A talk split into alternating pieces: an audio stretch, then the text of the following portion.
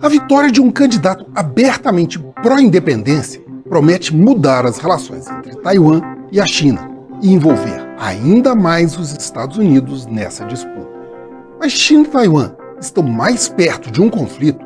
Este é Vasto Mundo, podcast de relações internacionais do tempo, e juntos vamos saber mais sobre as tensões políticas no Extremo Oriente.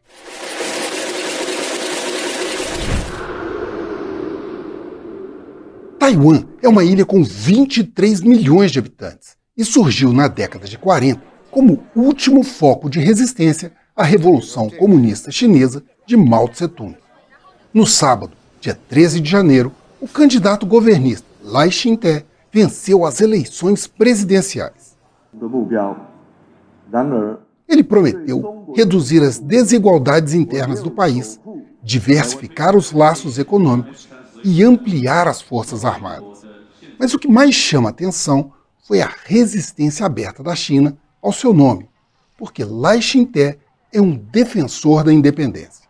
Pequim considera Taiwan uma província rebelde e defende a chamada reunificação pacífica. Mas Taiwan resiste, muito em função da repressão chinesa aos movimentos democráticos em Hong Kong.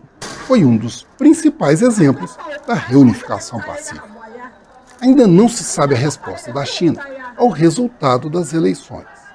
As especulações são de uma intensificação das incursões quase que diárias de caças e navios militares aos mares territoriais taiwaneses.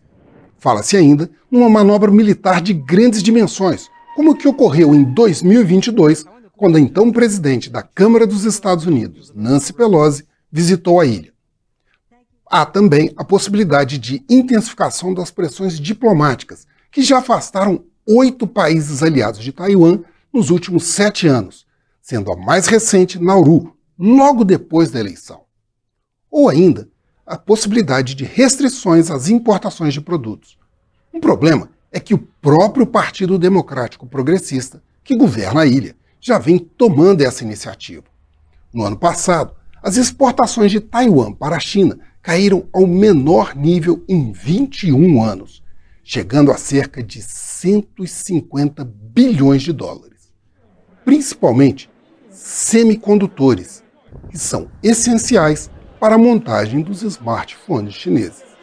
Ao mesmo tempo, crescem as vendas para os Estados Unidos e também as relações militares. No ano passado, o governo de Joe Biden aprovou a liberação de 80 milhões de dólares para a compra de armamentos pela ilha, principalmente sistemas de mísseis de defesa antiaéreos.